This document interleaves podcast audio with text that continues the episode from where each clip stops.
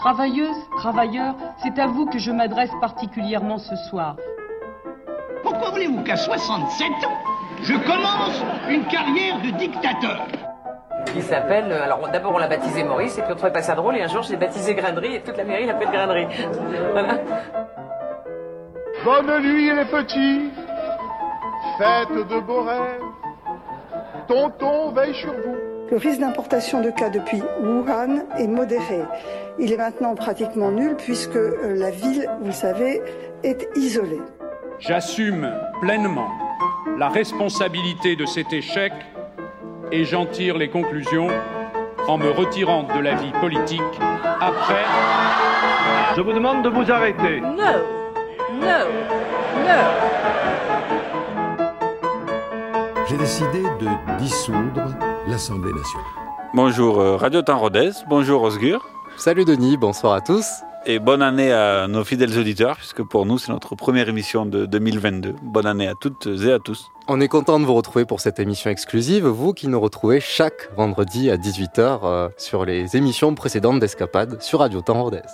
Et aujourd'hui nous allons partir au soleil, puisque nous allons parler de Thomas Sankara, né Thomas Isidore Noël Sankara, qui voit le jour le 21 décembre 1949 en Haute-Volta, territoire qui est alors une colonie française. Il voit le jour plus précisément à Yako, c'est en plein centre du Burkina Faso actuel. Pour les connaisseurs, à mi-chemin entre la nationale 2 et la nationale 13. C'est important de le souligner hein, pour toutes les personnes qui nous écoutent depuis le Burkina Faso, nombreux auditeurs. Et finalement, Thomas Sankara qui se retrouve au cœur de l'histoire en ce moment, hein, puisque euh, fin janvier, voilà, nous avons assisté, nous apprenons euh, un coup d'État qui qui a lieu justement en Burkina Faso. En tout cas, c'est le troisième enfant de sa fratrie. Son père Joseph est un tirailleur qui a participé aux guerres coloniales de la France et fut prisonnier de guerre durant la Seconde Guerre mondiale. Sa mère, Marguerite, est femme au foyer et Thomas grandit dans un milieu multiculturel car son père est issu du peuple Peul et sa mère est Mossi, qui est l'ethnie dominante du pays.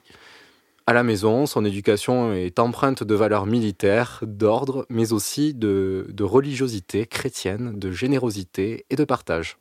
Par les fonctions successives à l'armée du père, Joseph, la famille Sankara échappe de peu à la misère qui gangrène l'ancienne colonie devenue indépendante en 1960. À l'époque, la Haute-Volta fait partie des dix pays les plus pauvres du monde. Euh, on vous propose ce petit extrait du documentaire d'Arte diffusé en 2006 qui dresse le portrait du territoire.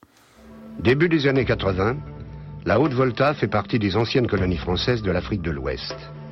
Sans accès à la mer, recouvert au nord par le désert, le pays stagne dans la pauvreté. Le niveau de vie des voltaïques est catastrophique. Considérés comme une main-d'œuvre à bon marché, ils sont conviés à venir travailler dans le pays voisin, la Côte d'Ivoire, véritable grenier africain d'où la France tire la plupart de ses richesses tropicales. À travers une succession de gouvernements incompétents et corrompus, la Haute-Volta n'a pas évolué depuis son indépendance en 1960. Et voilà, c'est un portrait très difficile de ce territoire. hein, et on voit que la France a une mainmise aussi sur le, sur le territoire qui était une ancienne colonie.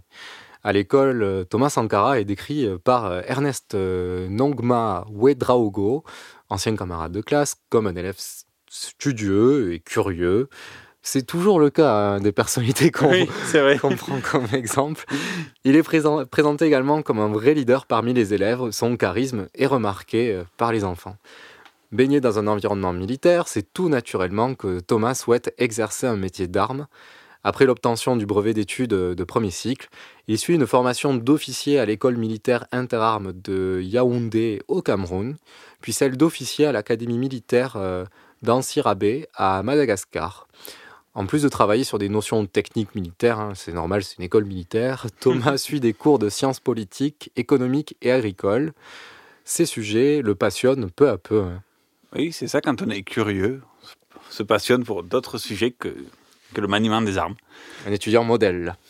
Malgré l'indépendance de son pays, il ne peut que constater avec ses concitoyens la corruption du nouveau pouvoir en place et l'immobilisme euh, du pays.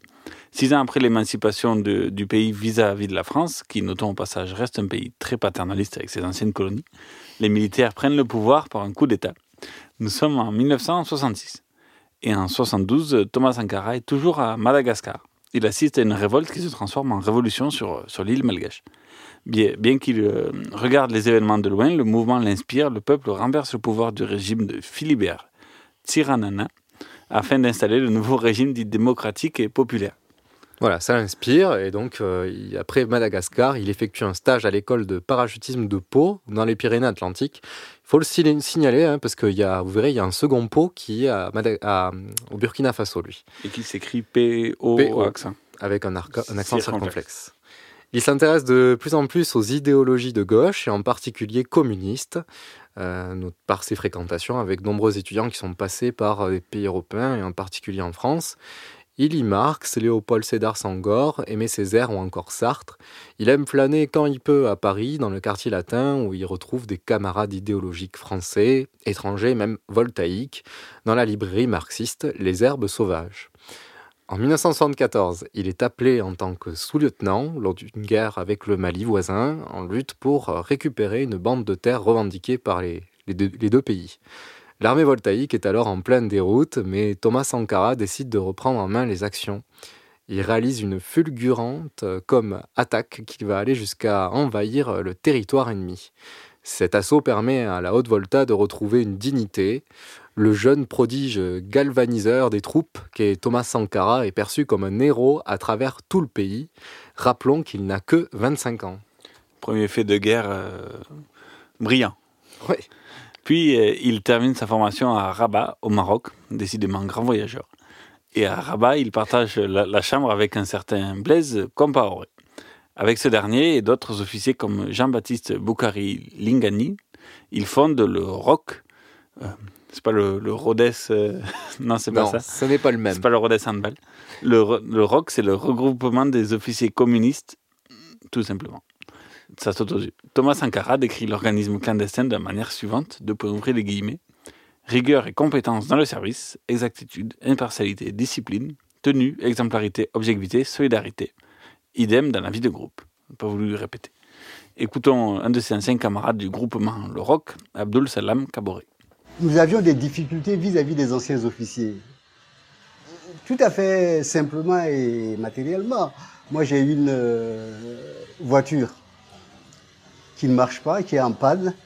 Et euh, plutôt que de me changer un carburateur, on va acheter deux batteries pour la voiture de la troisième voiture d'un officier, etc. Donc, au départ, on s'est dit, il faut qu'on se regroupe pour s'entraider, pour bien lutter contre ces vieux-là.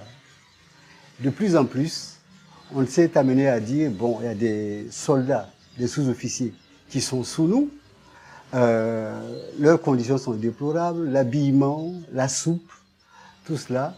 Et euh, mot d'ordre a été donné aux jeunes officiers de bien voir la troupe, de bien voir euh, comment les éléments ils se nourrissent et comment ils sont habillés. Donc, de plus en plus, on s'est amené à vouloir défendre le faible. Et c'est dans ce cadre qu'il y a eu une euh, grande grève en 75, 75. Et nous, jeunes officiers, on s'est donné le mot d'ordre de ne pas tirer sur la foule si jamais l'ordre nous en était donné. Et c'est à ce moment qu'on s'est dit, bon, tiens, tant qu'à faire, il faut que euh, on s'apprête un jour à prendre le pouvoir. Mais sans précipitation, sans calcul, et il faut que nous nous formions. Faire le pam pam pam, prendre le pouvoir, c'est peut-être pas très difficile, mais gérer le pouvoir, c'est difficile. Tant qu'à faire, c'est une bonne chose, c'est un dimanche. Ben Qu'est-ce oui, qu'on voilà. fait la semaine prochaine? Tant qu'on y est. Allez, on prend le pouvoir. Et euh, voilà l'idée de former, donc pour se- de prendre le pouvoir prend forme. Une idée qui germe de plus en plus dans la tête de ces jeunes officiers du rock, solide comme un rock. Comme un rock. Et, mais pour Bravo, l'heure, euh, bravo, hein.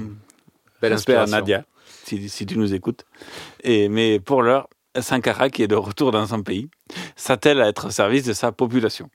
On lui confère la tête du Centre national d'entraînement de- du commando de Pau, à, mais Pau, P-O accent, Mhm. circonflexe, à 150 mètres, au- 5 km au sud de la capitale, Ouagadougou. C'est juste à côté. C'est Voilà. là, c'est là, c'est à 150 mètres. Au pied des Pyrénées. Et Non, mais à partir de maintenant, on parlera de Pau, P-O, accent circonflexe. Voilà. ville très importante pour Thomas Sankara. Il s'illustre par sa proximité avec la population et l'apaisement des relations avec l'armée. Fidèle ami d'enfance et, et ancien ministre de Sankara, Fidel Toé résume l'investissement du leader dans les colonies, colonnes du monde. Oula. Pas les colonies. De jour et de nuit, il faisait les gardes comme n'importe quel soldat. Il s'est rendu populaire en faisant creuser un puits, en organisant des spectacles de motos, il aime, il bien les bolides, et en construisant une salle de cinéma. Juste voilà, pour euh, illustrer qu'il a voulu se rapprocher, rapprocher l'armée du peuple. Bah, du, pain et des jeux, hein, toujours la même, euh, la même rengaine depuis les Romains, de toute façon. Et euh, malgré son implication et son honnêteté affichée, il euh, ne peut que constater l'enlisement de son pays dans la misère et la corruption.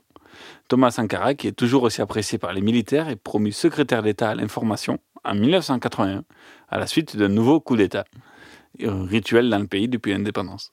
C'est aussi une manière pour le pouvoir d'avoir ce jeune militaire dans dans leur camp plutôt qu'en face. Et à Pau, il, euh, il laisse euh, la place à son ami Blaise Compaoré. Son ami de toujours. Un ami de 30 ans. Euh, oui, ouais. D'abord populaire, le nouveau gouvernement en place vire à l'autoritarisme. Promulguant la suppression de droits de grève en 1982, Sankara ne peut supporter plus longtemps son propre gouvernement. Il démissionne avec fracas de son poste lors de la conférence des ministres africains chargés du cinéma, oui ça existait, qui a lui-même euh, organisé d'ailleurs euh, à Ouagadougou en tant que ministre de l'information. Qui invite tout le monde, mais c'est le premier à partir. Oui, il profite de la situation. Et donc la sanction est immédiate, euh, plus que de le laisser partir. Il est placé aux arrêts pendant deux mois, puis il est maintenu dans une résidence surveillée, loin de la capitale, avant d'être déchu de son grade de capitaine. Oui, la chute alors qu'il a, il a à peine 30 ans. À l'issue d'un nouveau coup d'État en 1983, dont il n'est officiellement pas l'un des investigateurs, officiellement, les militaires font de nouveau appel au service de Thomas Sankara, qui est resté tout aussi populaire et proche de la population. On lui propose le poste de Premier ministre de ce conseil de, sa- de salut du peuple. Il souhaite incarner le rôle d'un dirigeant socialiste au service du peuple, de tout faire pour mettre l'énergie de son pays au service de son redressement et non de certains chefs de clans et autres corrompus. À ce poste, il remet publiquement en cause l'impérialisme qui incar- qu'incarne la France, l'ancienne métropole, ou encore le nouvel impérialisme états-unien grandissant en Afrique. Mais à, ses propos ouvertement hostiles aux puissances étrangères, hein, on aussi en pleine guerre froide, il faut le rappeler, euh, entraîne son éviction au sein du gouvernement. Il ouvre trop, décidément. Il est mis de nouveau sous surveillance. C'est ce qu'on verra euh, dans l'émission. euh, C'est quelqu'un qui, qui dit clairement euh, les choses et qui déplaît du coup à certaines puissances. Tous les camarades de Sankara sont muselés à cette occasion. Ils sont tous sous, surveillance, sauf Blaise Compaoré, qui a réussi à s'échapper de Ouagadougou. De retour à la caserne de Pau, il va entraîner les militaires derrière lui et préparer une rébellion contre la capitale. Pau est alors le lieu où les syndicalistes et militants de gauche vont se retrouver, s'entraîner et se préparer à une nouvelle prise de pouvoir. Donc ça va au-delà de l'armée. Ils vont également profiter de la faiblesse du gouvernement, qui n'a littéralement pas les moyens d'attaquer la ville rebelle parce que limite tout se passe euh, sous leurs yeux. Quoi. Et la pression du peuple sur le président Jean-Baptiste Ouedraogo est forte, très forte. Au-delà des forces de gauche, une majorité souhaite la libération de Thomas Sankara. Le président est contraint d'autoriser une liberté conditionnelle à Thomas Sankara. Le soir du 4 août 1983, Blaise Compaoré et la garnison de Pau font assaut sur Ouagadougou, la capitale. En même temps, c'est qu'à 150 mètres, donc pas bien loin. Les, attaques commencent et le président appelle en urgence Thomas Sankara au secours. Et Ouedraogo souhaite dialoguer avec Sankara éviter le bain de sang. Ce dernier envoie un messager à Compaoré pour que cessent sur le champ les coups de feu et les violences. Après une nuit de confusion, la capitale est plongée dans le noir sans électricité ni communication. Thomas Sankara prend le pouvoir aidé par ses amis dont Blaise Compaoré. Voilà comment en France on présente la situation à l'époque. Extrait de Antenne 2 et de Christine O'Krent. À l'étranger, un coup d'État la nuit dernière en Afrique, dans l'un des pays les plus pauvres du monde, la Haute-Volta. Un coup d'État ébranle la stabilité de la région et inquiète ses voisins modérés. Un capitaine de 34 ans, grand admirateur du colonel Kadhafi, a pris le pouvoir dans un coup de force qui a fait cinq morts et une quinzaine de blessés, dont six Français. Patricia Coste. Ces images ont été tournées à Ouagadougou en Haute-Volta il y a cinq mois. Voici le président de la République renversé aujourd'hui. Jean-Baptiste Ouedraogo était un homme modéré, partisan d'une coopération étroite avec la France, et il avait pour lui la sympathie de certains pays d'Afrique, inquiets comme lui de la montée de l'influence libyenne à leurs frontières. Aujourd'hui, qu'en est-il de son sort? Il sera traité avec beaucoup d'humanisme, assure le capitaine Sankara, ici, celui qui l'a renversé, son ancien Premier ministre. Lui est résolument tourné vers la Libye. Cette nuit, il a annoncé à la radio nationale qu'un Conseil national de la Révolution avait renversé le régime fantoche du commandant Ouadraogo. Ce matin, tout était calme, quelques militaires gardaient les principaux édifices, les combats ont été brefs, mais on a pourtant compté cinq morts et une quinzaine de blessés, dont six ressortissants français atteints par une fusillade au moment où ils rentraient chez eux. La Haute-Volta est un des pays les plus pauvres du monde, situé en plein Sahel, et ce pays dépend largement de l'aide financière étrangère et surtout française. Or, le nouveau président, du temps où il était Premier ministre, s'en était pris à la France, sans la nommer, il est vrai. La France, dont l'influence en ce moment en Afrique francophone est contrecarrée de plus en plus par la pression libyenne. Ou la, la Libye, le méchant Libyen. Voilà. Et ça flippe en France, euh, et pas que, parce qu'il y a une perte de pouvoir potentiellement euh, du réseau français euh, de la France-Afrique. Mais il faut rappeler qu'au au Burkina Faso, la, la plus grosse base militaire française à l'étranger est au Burkina Faso. Donc c'est- important. Et euh, Madame O'Krent, c'est Ouedraogo et pas Ouedraogo, si jamais. Après la, la prise de pouvoir du 4 août 1983, la première mesure prise en tant que chef d'État a été de changer le nom de son pays, ancienne colonie française, de Haute-Volta, le pays devient la- le Burkina Faso. Haute-Volta, cela ne voulait rien dire pour personne, en particulier pour nous, Burkinabés. C'est un nom qui ne nous renvoie qu'à un passé colonialiste. Par contre, euh, Burkina Faso est un nom puisé dans le terroir même, qui a une signification euh, dans notre langue. Qui veut dire? Patrie des hommes honnêtes. Au moins, ça veut dire quelque chose. Voilà, Haute-Volta, ça fait un point géographique. oui. Et oui, ça fait très département français. Exactement. En tout cas, Thomas Sankara est obsédé par l'exemplarité de son gouvernement, de la gouvernance qu'il compte donner à son pays. Mesure symbolique, mais pas que. Le chef de l'État vend les voitures de luxe du gouvernement, fini les Mercos, bonjour au Renault 5, sans chauffeur. voilà. Chaque ministre devra conduire sa R5. La Cadillac décapotable du président euh, sortant, lui, hop, une tombola, et puis euh, celui qui gagne l'emporte. Il supprime toute une série de privilèges des hauts fonctionnaires pour montrer l'exemple au peuple que les ministres et autres euh, et hauts dignitaires ne sont ni plus ni moins que des hommes du peuple. Les classes affaires ou avions privés sont bannis. Euh, ce que dirait, ce qu'a dit Sankara, c'est que pourquoi vous voulez avoir des titres de classe affaires le, le- que vous soyez en classe affaires ou en classe économique, vous décollez en même temps et vous atterrissez en même temps. C'est pas faux. Les ministres doivent garder les mêmes salaires que leurs anciens jobs, tels qu'instituteurs, euh, commandants de l'armée, etc. Bref, pas de changement de salaire pour eux parce qu'ils étaient devenus ministres. C'est beau, surtout le coup de R5, c'est- c'est pas mal. Et euh, cependant, euh, devant la, ten- la tension de la période post-coup d'État, les hauts fonctionnaires sont armés et formés au maniement des armes, sait-on jamais. Euh, Sankara lui-même a toujours un, pi- un pistolet à la ceinture euh, devant, pas sur le côté, pour bien montrer les choses. Les conseils des ministres du mercredi sont annoncés 30 minutes à l'avance pour qu'on ne sache pas où ils se tiennent. Inspiré du modèle castriste, Thomas Sankara veut donner le pouvoir à la base populaire qui est son principal soutien à la prise du pouvoir de 1983. Thomas Sankara adore aller au contact du peuple, de la population burkinabé, anciennement voltaïque, qui est principalement rurale. Sous l'égide du euh, CNR, Conseil national de la Révolution, Thomas Sankara crée une série de comités locaux, les comités de défense de la Révolution, CDR. Cette idée est largement d'inspiration castriste et maoïste. Les CDR ont pour but d'être le relais de l'État central à l'échelon local pour mettre en place toutes les mesures révolutionnaires prises par le gouvernement. À la tête des, des CDR, on trouve euh, principalement des jeunes de la génération de Sankara. Et le, but de ces comités locaux est aussi de substituer le pouvoir local des chefs de tribu pour les remplacer par des chefs civils issus de la mouvance révolutionnaire. Le statut de mise en place des CDR stipule ceci. Deux points, ouvrez les guillemets. Ainsi, les CDR doivent participer activement à la construction socio-économique du pays, à son épanouissement culturel, au maintien de la sécurité et de la défense militaire du pays, aux formations, à la formation politique et idéologique du pays, ce qui présuppose que les CDR se constituent en creuset permanent de la formation, de formation, de diffusion des idées révolutionnaires, à la destruction de toutes les entraves au développement économique et social, notamment la destruction des entraves à l'émancipation de la femme et la solution des problèmes du monde paysan. Donc ça, ça, englobe vraiment tout, que ce soit des points liés à la direction du pays, que ce soit à la participation des femmes euh, et à, au développement agraire. Pratique euh, philologique, théorique et concret. Mais toute organisation, si elle entend être opérationnelle, doit se fonder sur une discipline interne les CDR fonctionnent sur le principe du centralisme démocratique.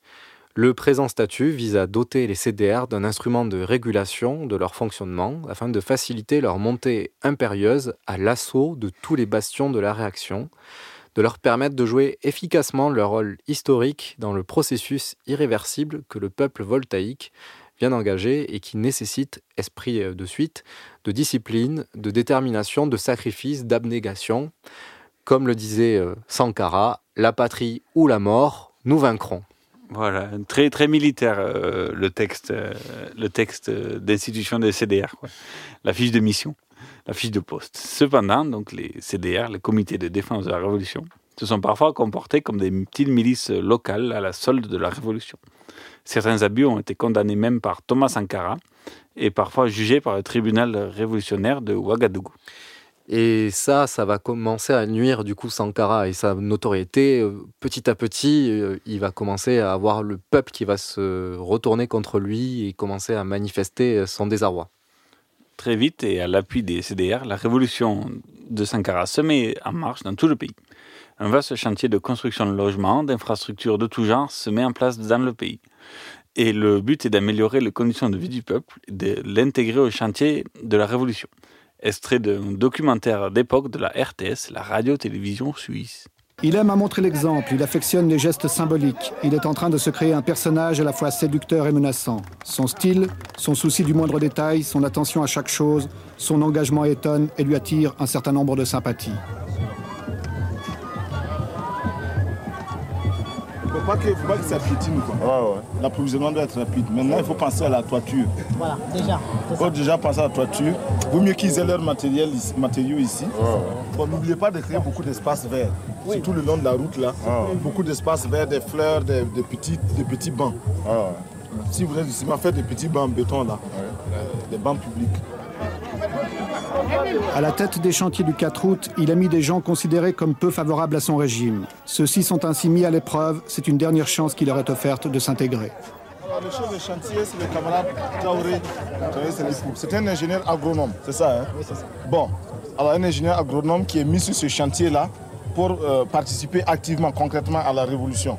Pourquoi est-ce qu'on a choisi lui? Mais comme la révolution n'exclut personne, mais donne à chacun la possibilité de se faire ou de se refaire, eh bien, lui est envoyé sur ce chantier-là.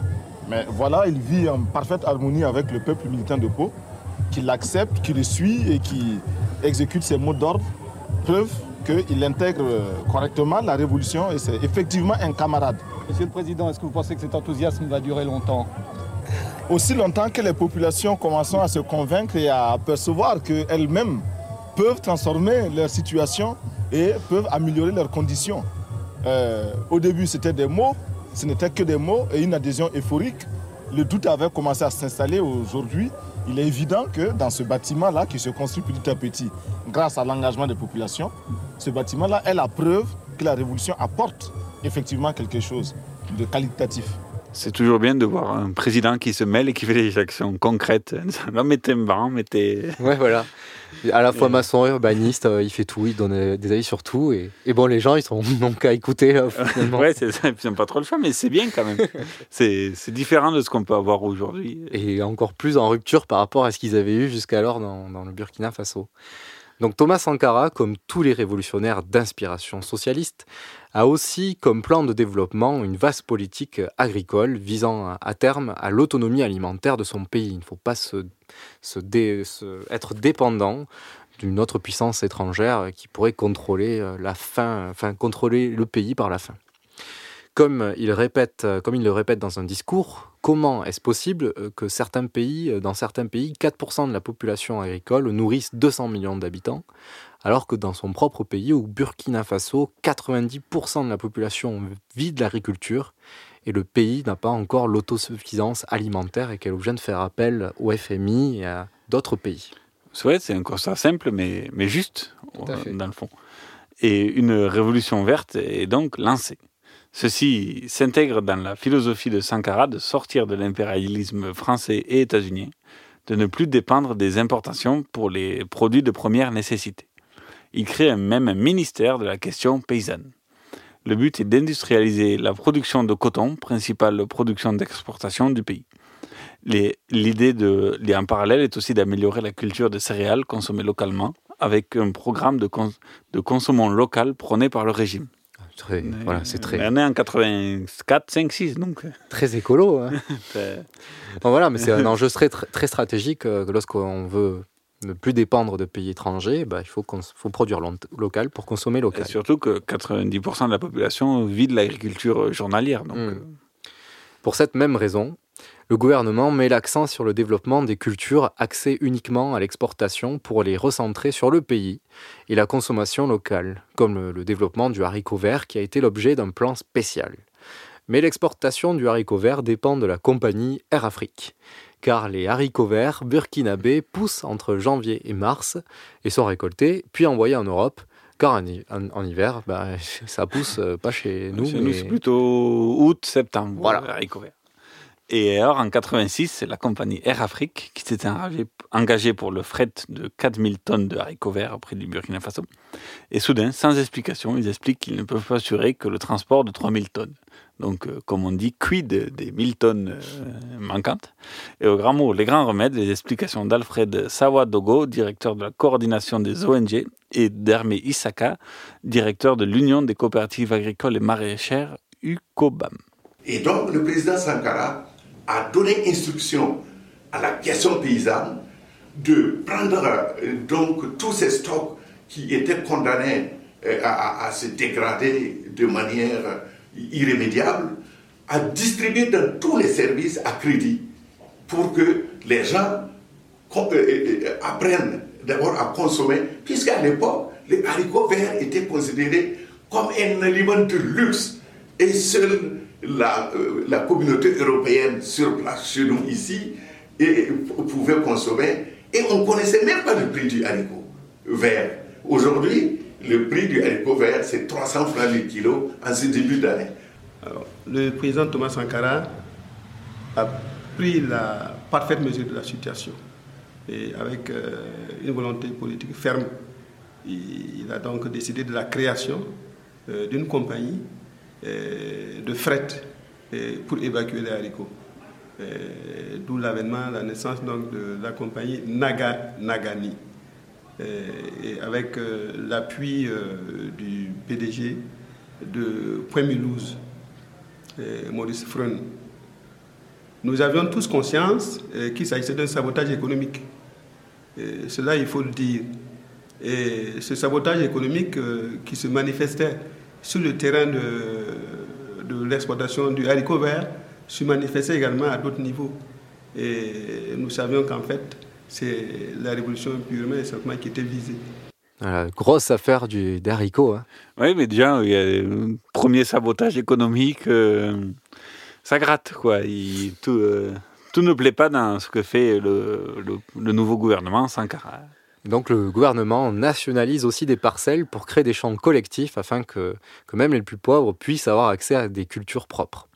En 86, il convoque euh, Pierre Rabhi, euh, qui tient un centre de formation de paysans à, l'agriculture biologique dans le nord du pays, à Gorom Gorom. Après une discussion fructueuse, sans mauvais jeu de mots, euh, Rabi est chargé de mener un plan de développement de l'agroécologie au Burkina Faso pour le compte du gouvernement. Cependant, cette mission n'ira jamais au bout, Thomas Sankara n'étant plus là entre-temps. Enfin, on verra. Le gouvernement a changé. Il y a eu un remaniement ministériel. Et euh, Sankara est aussi l'un des pionniers de, pionniers de l'agroécologie au niveau politique, de le mettre au premier plan euh, de la politique d'une politique nationale. Il est conscient du danger de la déforestation au niveau du Sahel et du danger pour le futur.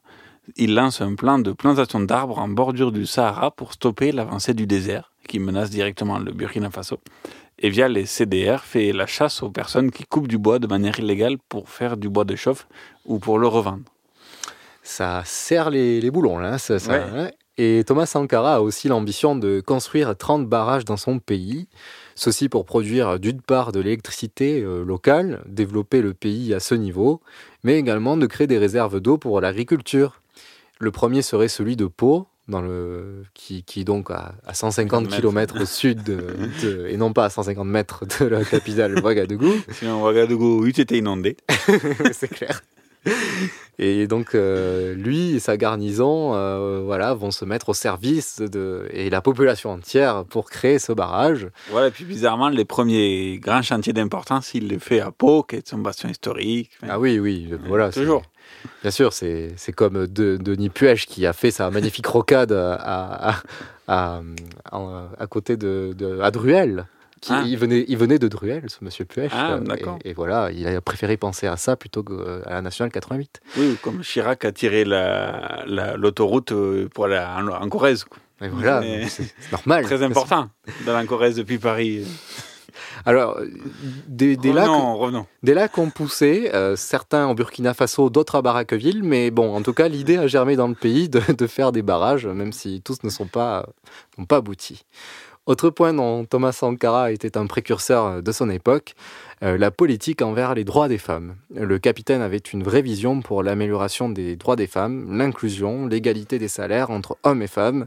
C'est même aussi une question économique, hein, puisqu'il se, il dit clairement que le pays se prive de la moitié de la main-d'œuvre. Oui. Donc, Premièrement, il va nommer des femmes ministres, 5 sur 20 ministres, ce qui est déjà beaucoup pour une première fois, on va dire, même si ce n'est pas parfait. Euh, il met aussi en place des préfètes à la tête de certains CDR.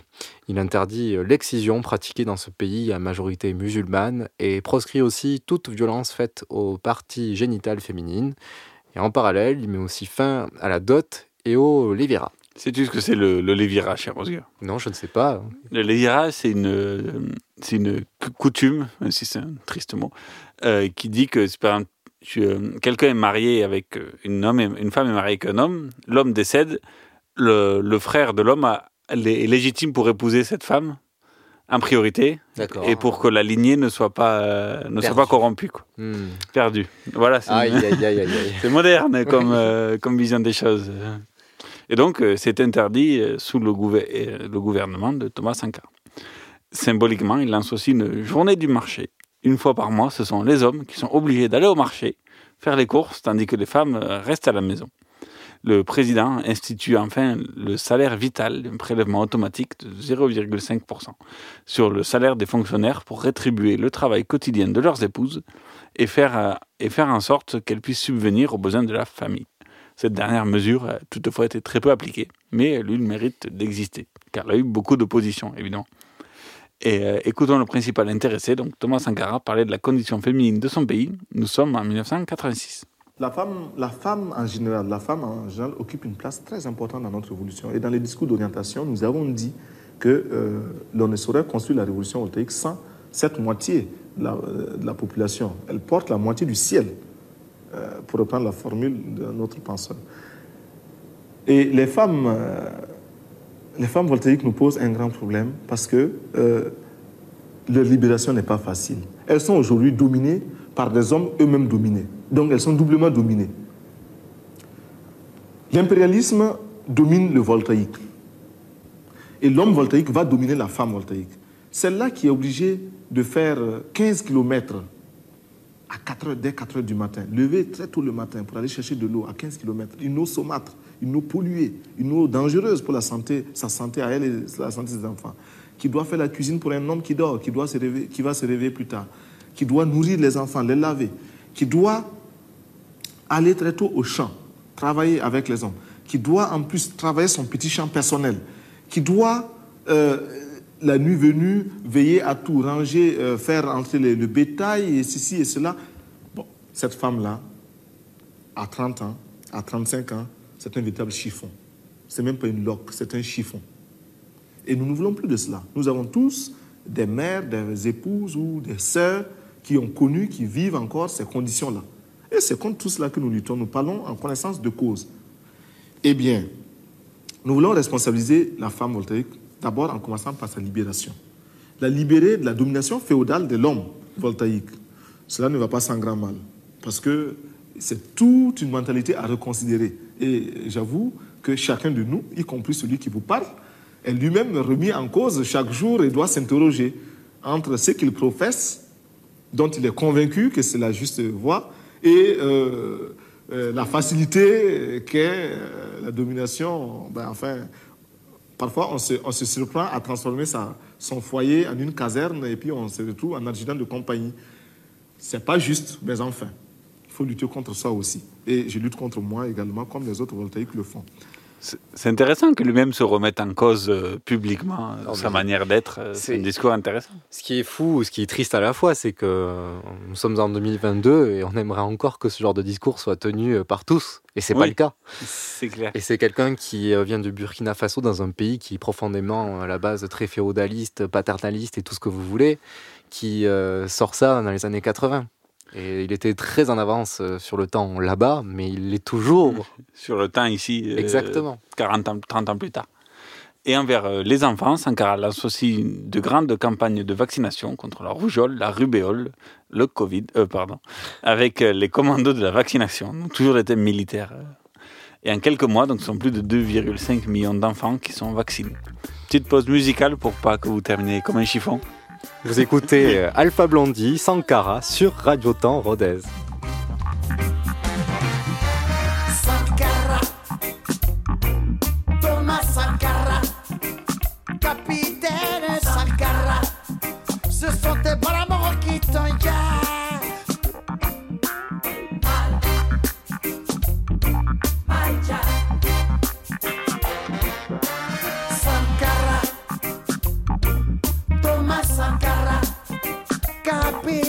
Sankara, ce sont tes bras qui t'engagent.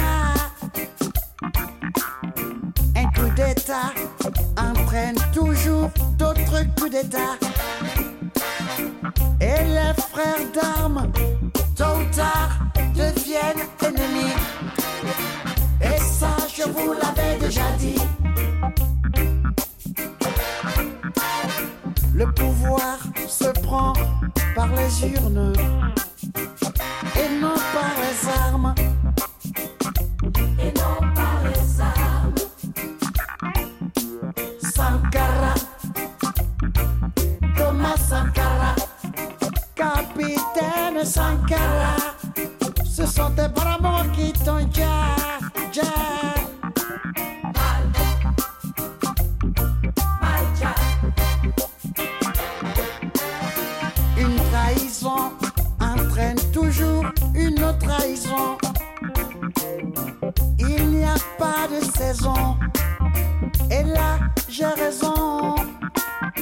Le pouvoir se prend par les urnes.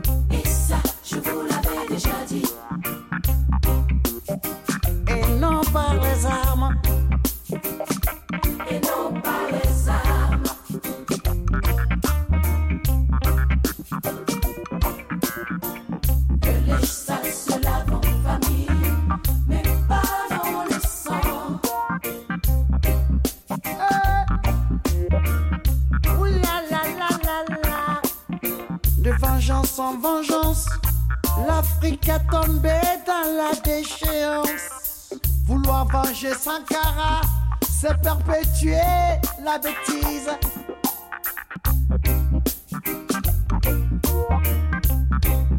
La bêtise politique,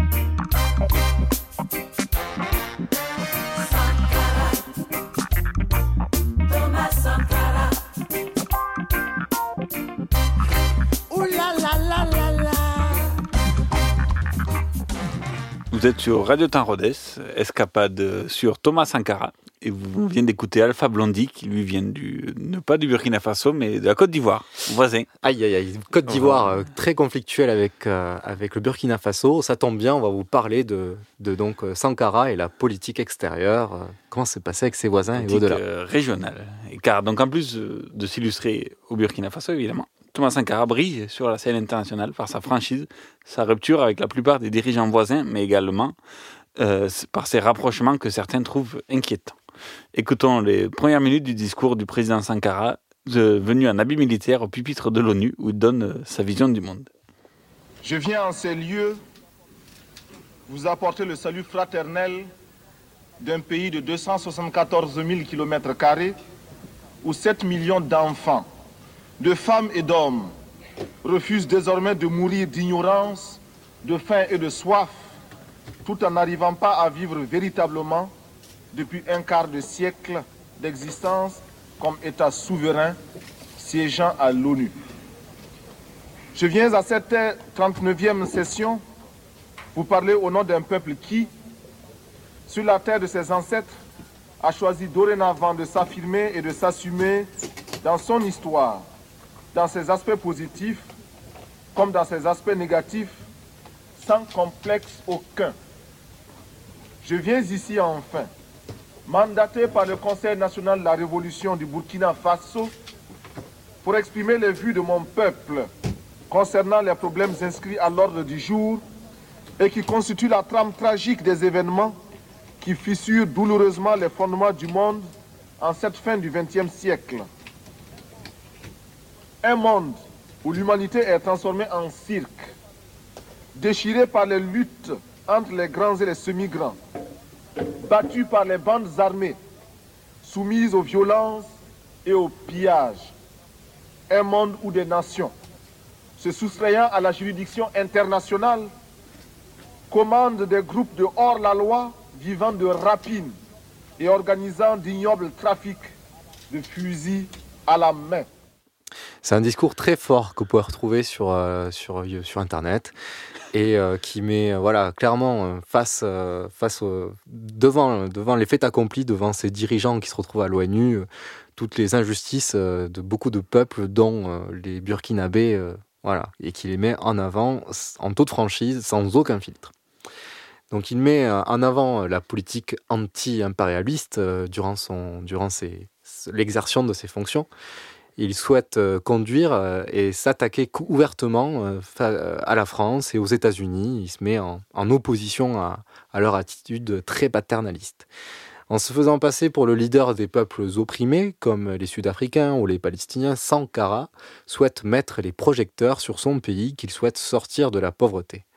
En dénonçant l'invasion de la Grenade par les États-Unis lors de son discours à l'ONU, les États-Unis répliquent en imposant des sanctions commerciales contre le Burkina, comme si cela ne suffisait pas. Voilà, facile, facile. Thomas Sankara a du mal avec ses dirigeants voisins africains qui sont pour beaucoup très attachés à des puissances européennes et états-uniennes. Attachés ou tenus, ça, ça dépend euh, du point de vue. Certains sont même hostiles comme le roi Hassan II du Maroc ou bien le président de la Côte d'Ivoire, Oufouette Boigny. Ce dernier ayant eu des fonctions ministérielles françaises et étant toujours une proche institution de la droite gaulliste. On verra après euh, les influences euh, de cette droite gaulliste. En tout cas, Sankara va donc chercher des alliés ailleurs. Il va d'abord se rapprocher, euh, avant d'accéder au pouvoir en tant que président d'ailleurs, de la Libye, de Kadhafi, qui propose... voilà. Comme l'a rappelé Christine O'Krent. Ouais, et, la, et la journaliste qui faisait euh, bien sûr le reportage. Et donc euh, Kadhafi qui propose un projet alternatif pour l'Afrique et avec aussi un fonds euh, socialiste ou communiste, euh, voilà, un petit tronc commun. au départ. Voilà, bien sûr. Et qui voulait les, les pays républiques arabes unies, qui a intégré l'Égypte, la Syrie, euh, enfin, faire une grande, une grande république arabe. mais- Voilà, un projet alternatif qui du coup forcément faisait peur aux autres puissances. Le dictateur est donc euh, Kadhafi est même reçu en grande pompe plusieurs fois par Sankara, une première fois lorsqu'il était encore Premier ministre, réception d'ailleurs qui a accéléré euh, son limogeage. Il est également reçu Kadhafi en 85 devant 45 000 Burkinabés dans le stade de Ouagadougou. pétrole ou avion militaire italien, puisque rappelons les relations entre la Libye et l'Italie, voilà, sont, sont, imagi- enfin, sont imaginés être vendus à prix d'habit, ou alors c'est ne serait-ce qu'évoqué. Mais malheureusement, les relations entre ces hommes ont vite se retrouvé conflictuelles, euh, notamment parce que Sankara voulait soutenir la France lors d'un conflit euh, euh, qui oppose la Libye au Tchad, qui- Tchad qui était un ancien territoire de la France, Oui. et également lors d'un autre conflit au Libéria. Sankara, du coup, va se rapprocher d'autres personnes, et en particulier des États satellites de l'URSS, et en premier lieu de Cuba. L'entente est très amicale entre Fidel Castro et le jeune dirigeant euh, du Faso. Euh, Ce dernier est reçu chaleureusement à Cuba en 1984, un an après euh, son coup d'État. Et les deux partagent une vision socialiste, l'occasion également pour Cuba d'entretenir une relation diplomatique stable avec un pays d'Afrique, puisque ça ne pouvait pas être le cas avec la Libye, qui se détache un peu dangereusement de l'URSS. Et quand on parle du RSS, en fait, c'est indirectement, c'est l'occasion pour l'URSS d'éventuellement déstabiliser une région sous domination française et états-unienne. Interviewé lors d'une conférence de presse commune avec Mitran lors de sa visite présidentielle en 86 à Ouagadougou, écoutons Thomas Sankara répondre à la question de la journaliste Julia Ficati. Julia Ficatier du journal La Croix. Ma question s'adresse au capitaine Sankara. Je, voudrais savoir euh, qu'est-ce que vous avez été chercher à Moscou et à Cuba dernièrement, parce que vos voyages posent aussi question à la France, mais aux pays voisins comme la Côte d'Ivoire. Bon, j'ai été à Moscou, j'ai été à Cuba et ailleurs aussi. Je n'ai pas seulement été dans ces pays-là, euh, parce que nous entretenons d'excellentes relations avec ces pays, avec les dirigeants de ces pays. Nous avons des projets qui nous paraissent extrêmement importants pour notre développement. Nous cherchons, nous recherchons des partenaires. Si euh, un pays euh, plus proche peut nous éviter un long déplacement euh, jusqu'à Moscou, nous voyons absolument aucun inconvénient. Personne ne m'a offert une aide que j'ai refusée. Je ne crois pas. Il me manque seulement un Concorde, hein, parce qu'il y en a qui ont les moyens, c'est tout. Il manque un Concorde. Et notons que Mitterrand est assis juste à côté. voilà. Donc c'est il échafouin Mitterrand de sa- sa- du petit tacle, le petit attaque que lui met Sankara.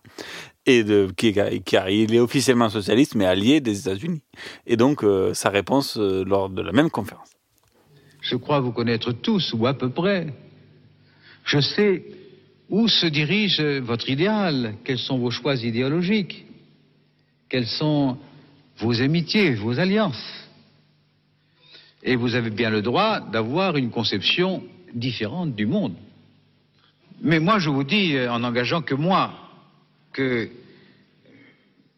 je pense qu'il ne serait pas bon que tout conflit ou toute difficulté sur la surface de la planète devienne un élément supplémentaire d'une crise Est-Ouest. Eh oui, la guerre froide. Voilà. Et puis dans dans d'autres morceaux, Mitterrand dit il est un vrai, fr- euh, un vrai franc-parler, Sankara, c'est Ah. remarquable. On, on l'écoutera tout Ah, à on va l'heure. l'écouter, faut pas, pardon, faut pas excusez-moi. spoiler, euh, parce que sinon on va perdre toute crédibilité quand on va diffuser ce que tu vas dire, Denis. Euh, il le dit lui-même, mieux. Il le dit mieux que moi. je ne veux pas t'offenser. Voilà. En tout cas, lors de cette visite présidentielle, les deux dirigeants vont échanger des discours assez hors du commun, tant pour le tranchant de Sankara, n'est-ce pas, Denis, qui n'hésite pas à parler des sujets qui fâchent, que par Mitterrand, qui n'a d'autre choix que de le suivre euh, son franc-parler. Donc, euh, extrait du dîner officiel de l'émission à la marge de l'histoire euh, sur France Inter. Il ne peut pas s'empêcher quand même, dans l'échange à la fin du dîner, octobre 86, de taquiner euh, Mitterrand. Mais enfin, les dirigeants de l'apartheid ont table ouverte euh, en France, dit-il. Des tueurs comme Peter Botta ont eu le droit de parcourir la France si belle et si propre. Ils l'ont taché. Ils l'ont taché de leurs mains et de leurs pieds couverts de sang. Et tous ceux qui leur ont permis de poser ces actes en porteront l'entière responsabilité aujourd'hui et toujours. Je suis comme lui. Et il dit ce qu'il pense, je le dis aussi. Et je trouve que dans un certain nombre de ses jugements, il a le tranchant d'une belle jeunesse et le mérite d'un chef d'État totalement dévoué à son peuple. Et moi, j'admire ses qualités qui sont grandes, mais il tranche trop aussi. euh, il va plus loin qu'il ne faut, enfin, à mon avis, hein, qui me permettent. de lui parler du haut de mon expérience. Et Eh oui, dit-il, dit-il en, en tapant sur l'épaule de Sankara. Il, ça l'a gratté un peu tout ça. Mais euh, vous pouvez retrouver tout, tout ça sur, sur les réseaux, c'est très intéressant. Sur ça- l'ina.fr aussi. Et euh, tout comme euh, les idoles révolutionnaires dans l'histoire, l'étoile Thomas Sankara a aussi connu une fin tragique et rapide. Nous sommes en octobre 1987. Le 15 octobre 1987, alors qu'il assiste à une réunion dans cette salle, un commando militaire fait irruption dans le bâtiment. Aluna Traoré, présent ce jour-là, se souvient. Puis on entendait des tirs par dehors avec une tonalité assez forte. Sortez, sortez, sortez. Et donc sur ces injonctions-là, le camarade président s'est levé et a tiré son survêtement vers le bas et il est ressorti par là, les mains en l'air. Il a été abattu à bout portant à, l'entrée de cette salle, par où il était passé rentrer. Un coup d'État mené par Blaise Compaoré, le compagnon de toujours. Celui qui a ensuite dirigé le pays pendant 20 ans a toujours nié être le commanditaire de l'assassinat. Voilà, c'était le témoignage euh, d'Aluna Traoré, seul survivant de ce moment tragique. Le 11 octobre 2021, donc beaucoup plus proche de nous, s'est ouvert à Ouagadougou le procès de l'assassinat de Thomas Sankara. C'est juste 34 ans, 34 ans après les faits, hein, puisque ce, ce, procès, ce procès a été largement retardé par la dictature euh, de plus de 20 ans de son ami, entre guillemets, Blaise Compaoré. Sous ce régime, le sujet Thomas Sankara était complètement tabou, voire réprimé. Et Compaoré a été chassé du pouvoir euh, en 2014 par un soulèvement populaire. Ce procès n'a pu se tenir qu'en 2021 car Emmanuel Macron, dans sa bonté, a décidé il y a peu de déclassifier la majorité des documents secrets des RG français sur cet événement. Et Macron qui a fait quand même des choses pour déclassifier, que ce soit des données pour le Centrafrique, que ce soit pour le Burkina Faso, que ce soit sur l'Algérie. Mais euh, il le fait parce que c'est extrêmement délicat pour lui euh, la situation et notamment ce qui se passe au nord du Mali, du Burkina Faso. Euh, il a du mal non plus aussi à, à, garder le contrôle de la situation et donc il va dans voilà, il, il, fait des il fait des gestes pour essayer de, de redorer le blason de, de la France et de, dans une dans une oui. situation où finalement on reconnaît aussi davantage des choses et les, et les erreurs. Oui, c'est donnant donnant. Et l'ancien dictateur Blaise Compaoré est jugé par contumace car il a obtenu l'asile politique chez le voisin ivoirien. Son avocat, le, le français évidemment, Pierre-Olivier Sûr, explique que son client ne, ne, se présente pas au procès car il a eu une erreur de procédure et, et qu'il n'a pas reçu le dossier à temps ah, et que son client... Ne... Donc le juge projet... Le... Et bref, n'importe quoi. Éclairage d'Assane Diop, journaliste chez nos confrères de RFI. Hassan, j'ai envie de rebondir avec vous sur Blaise Compaoré. C'est le principal accusé de ce procès. Il prend le pouvoir en 1987, après ce putsch sanglant, car d'autres personnes sont mortes avec Thomas Sankara. Que sait-on de sa responsabilité dans la mort du président de l'époque? Alors, vous l'avez dit au début de l'émission, il est accusé d'attentat à la sûreté de l'État, de complicité d'assassinat et de recel de cadavres, parce que le supposé cadavre de Thomas Sankara ne sera découvert qu'en 2015, n'est-ce pas, dans une espèce de fosse commune.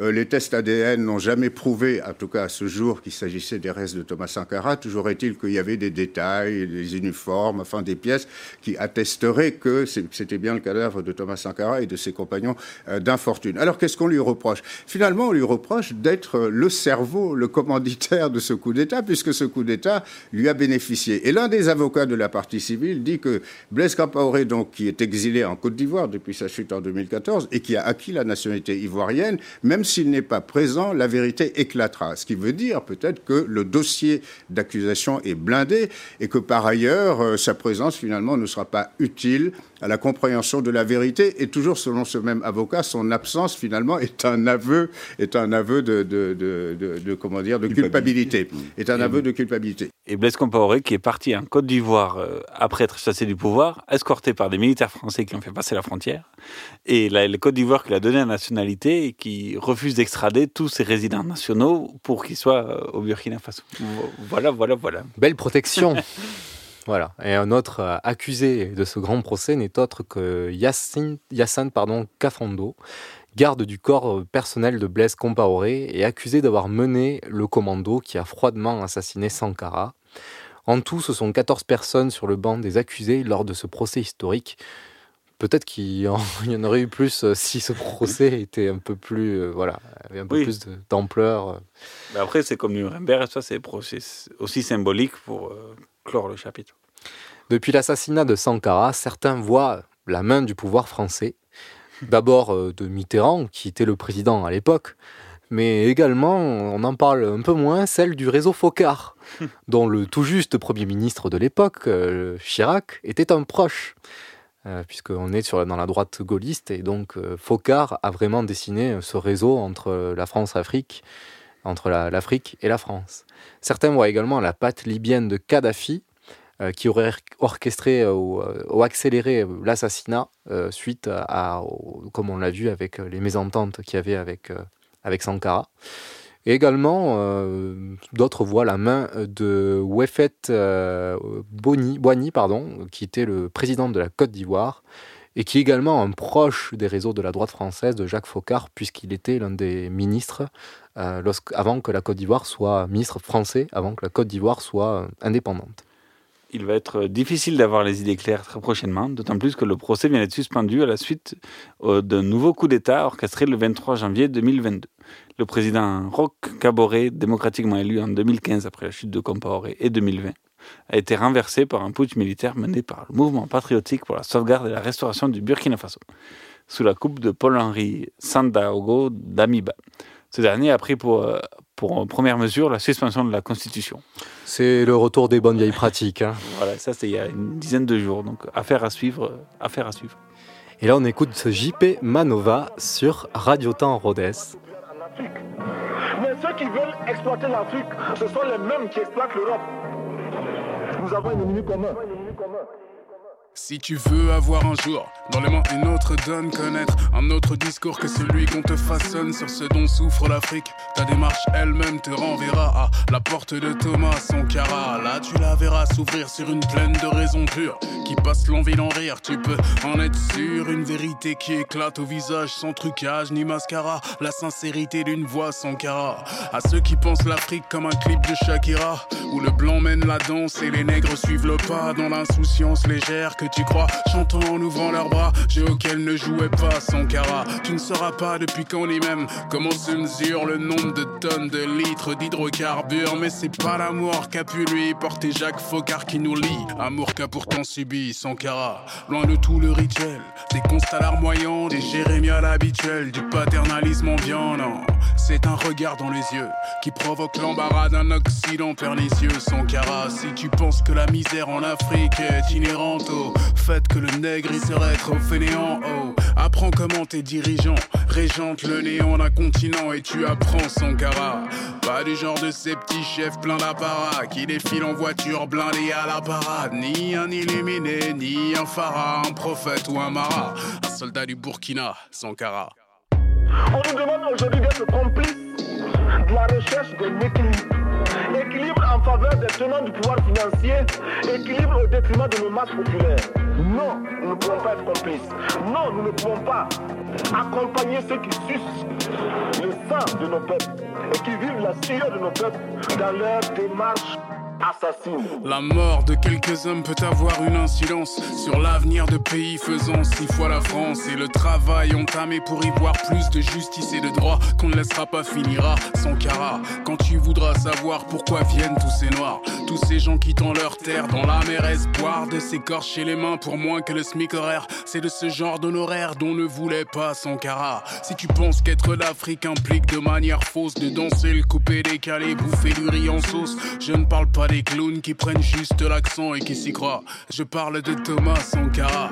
Le sang se déshydrate, le pétrole se raffine. Si tu te dis comme squat que l'État assassine, cherche un peu et tu verras. C'est pas un secret d'État. Sans ça, le Mumba à Sankara. Si tu veux voir autre JP Manova sur euh, Radio Temps Rhodes pour conclure euh, Escapade. On était ravis de vous retrouver pour cette euh, nouvelle émission, première émission de 2022, euh, nouvelle émission. hein. On se retrouve la semaine prochaine pour une rediff et fin du mois prochain pour une nouvelle émission inédite. Et bonne, bonne journée ou bonne soirée à l'écoute de Radio Rhodes. À l'écoute de Radio Tarotèse et des podcasts de Radio Tarotèse. sur ce dont souffre l'Afrique, ta démarche elle-même te renverra à la porte de Thomas Sankara. La pile Coran ne peut pas servir de la même manière celui qui exploite le peuple et celui qui est exploité il faudra alors qu'il y ait 13 éditions de la Bible et 13 éditions du Coran.